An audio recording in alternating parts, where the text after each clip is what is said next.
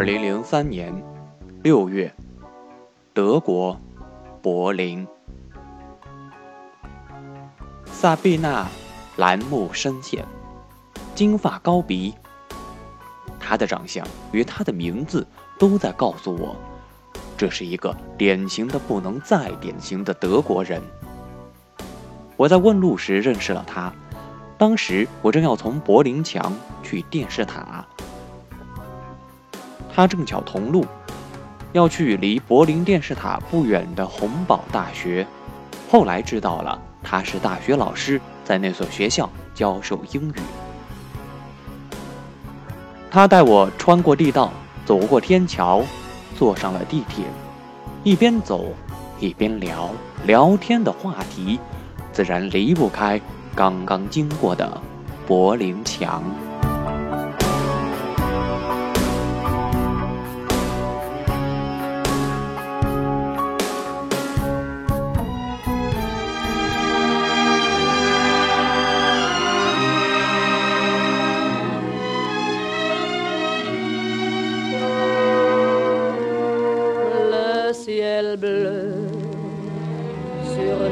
Before the rain，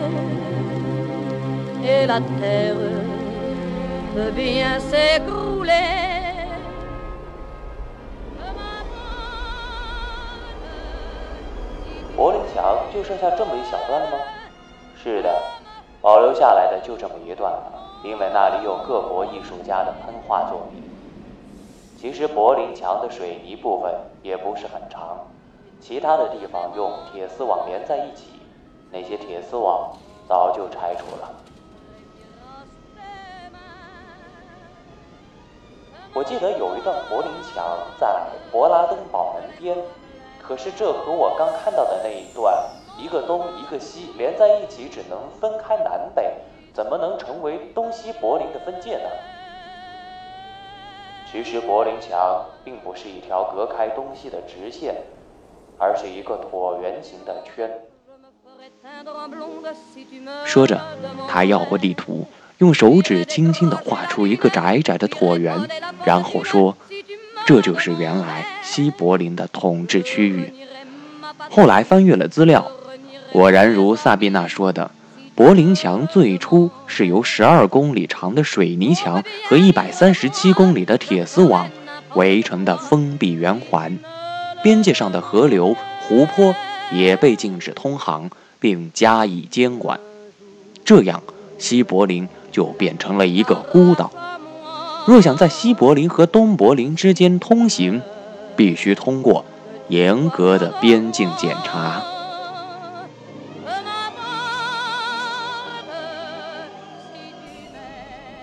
柏林墙倒塌之前，你住在哪儿呢？我和我妈妈住在东柏林。后来墙倒塌了。东西柏林可以自由来往了，你觉得哪个柏林更好呢？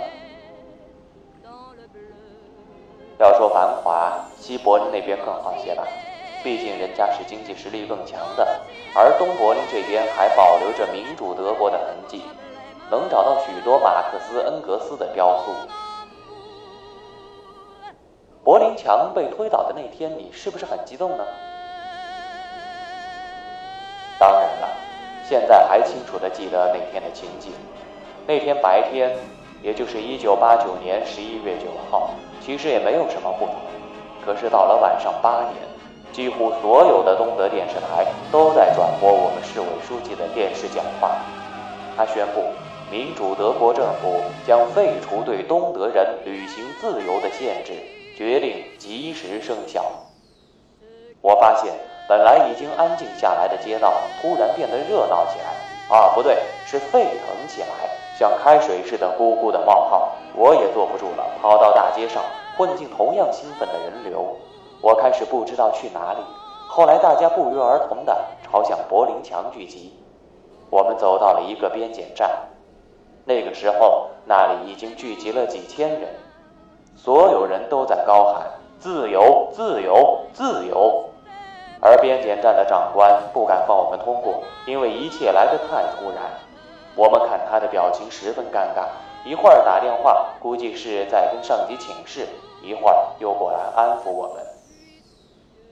后来，就像大家所知道的那样，柏林墙在那夜倒塌了，无数的东柏林人涌入西柏林，去和他们失散多年的亲人们团聚。后来，我和妈妈也去过西柏林，可是没有找到我的父亲。说到这里时，我看到他神色暗了下去。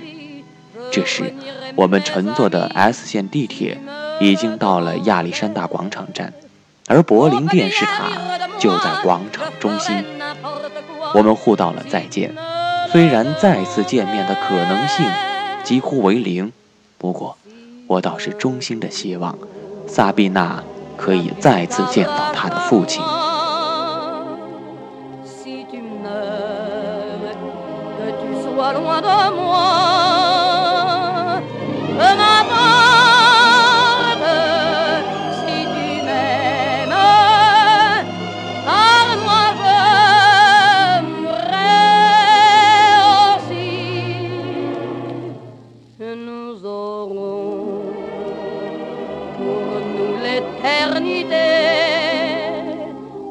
bleu.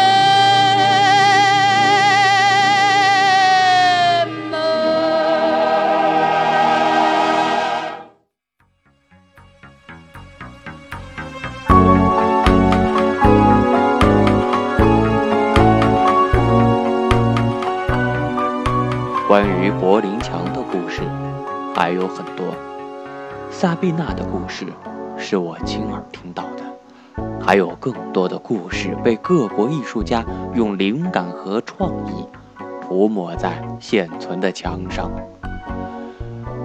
故事的构成元素并不复杂，无非就是铁丝网、围墙，还有一群人在试图翻越这些铁丝网和围墙。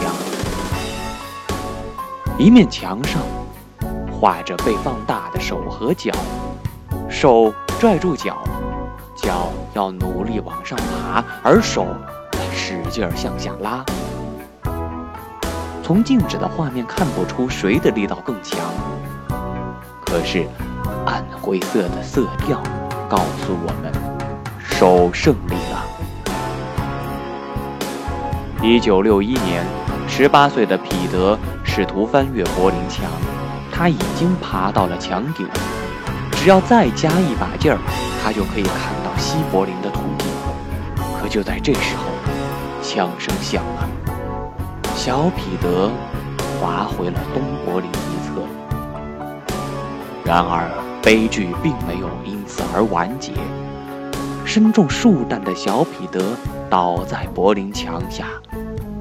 竟没有一个人过来救他。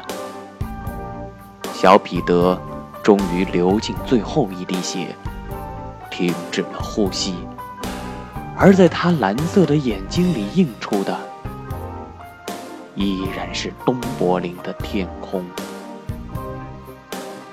还有一面墙上画着一辆破墙而出的汽车，坚固的墙身将柏林墙撞出了一个大洞。开这辆车逃亡的是个大情圣，因为柏林墙并不是铁板一块，总有几个门几个交通站。于是情人被困东柏林的情圣就打起了交通站的主意。经过调查研究，交通站是靠栏杆来封锁交通的，虽然栏杆结实不易撞断，但却较高。如果汽车足够矮，可以从栏杆底下直接钻过去。于是计划诞生了，他租来了一辆很矮的汽车，捎上情人，趁着警察不注意，开足马力，一下子就从栏杆下面钻到了西柏林。除了这种写意的故事，柏林墙上还有许多。发人深省的警句，比如这句：“围墙内的世界太小了。” The world is too small for walls。又比如这一句：“再别有战争，再别有围墙了。” No more wars, no more walls。正是这两句话，让柏林墙的意义。变得完整。的确，目前我们生活的世界仍不太平，还有比冷战更残酷的战争，还有比柏林墙更加不可逾越的高墙。而什么时候这个世界不再有战争，不再有围墙，才算实现真正的和平？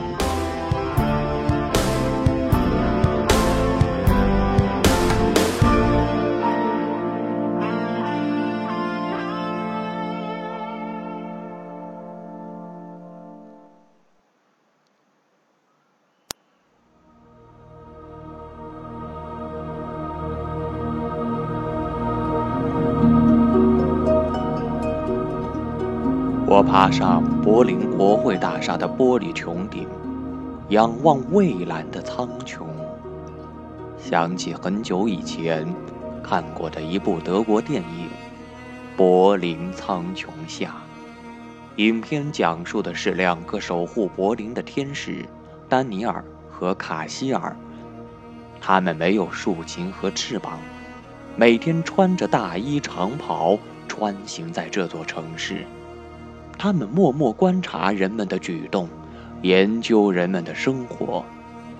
在天使的眼中，柏林是一座绚烂的黑白城市，线条流畅、美丽而不真实。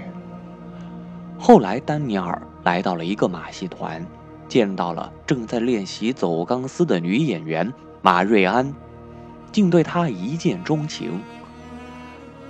对马瑞安的爱怜，让丹尼尔做出了一个决定：他要变成一个凡人，永远和心爱的人在一起。而当天使变成凡人，影片的画面突然变成了彩色，而原本的精致却变得粗糙。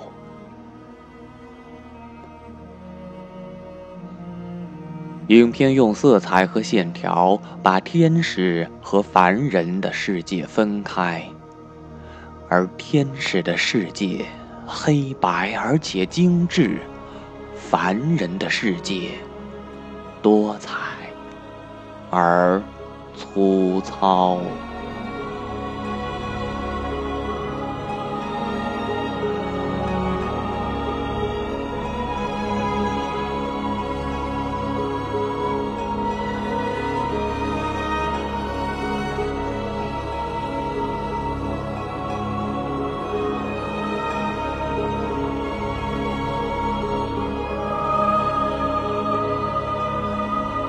觉得，这就像我以前和现在的生活。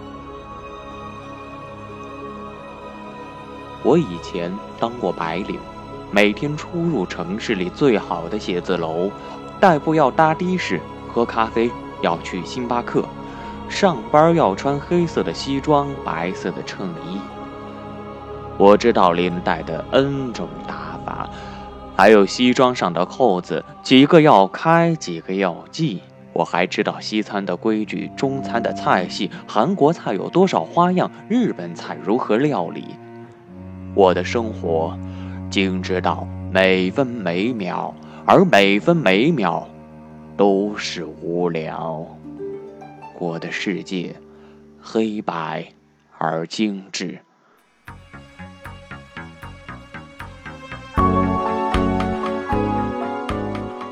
于是我选择了流浪，拿起背包，按照自己的方式思考。这时候，我发现衣食住行只是最低层次的需求，牛仔裤可以一个月不洗，粗茶淡饭，只要能吃饱，我也不会嫌弃。而为了省下钱走更多的路，我也可以只坐最便宜的夜间巴士，笑着对旁边的黑人说。对不起，挤一挤。虽然生活变得粗糙，不再有以往流畅的线条，但我也同时发现，世界也不再黑与白。我看到比钢筋水泥多得多的色彩。我看到白墙、灰瓦、殷红的吊廊。我看到蓝天绿树，淡黄的草房。我坐在湖边，晒着温暖的阳光。我钻进雪山，看山泉自在流淌。我喜欢随意翻开一本闲书，消磨时光。我喜欢观察屋檐上的蜘蛛网慢慢成长。就是在流浪的时候。我脱掉了伪装，在街头放声歌唱，而走的累了，就把双脚绑在地狱，把眼睛撂在天堂。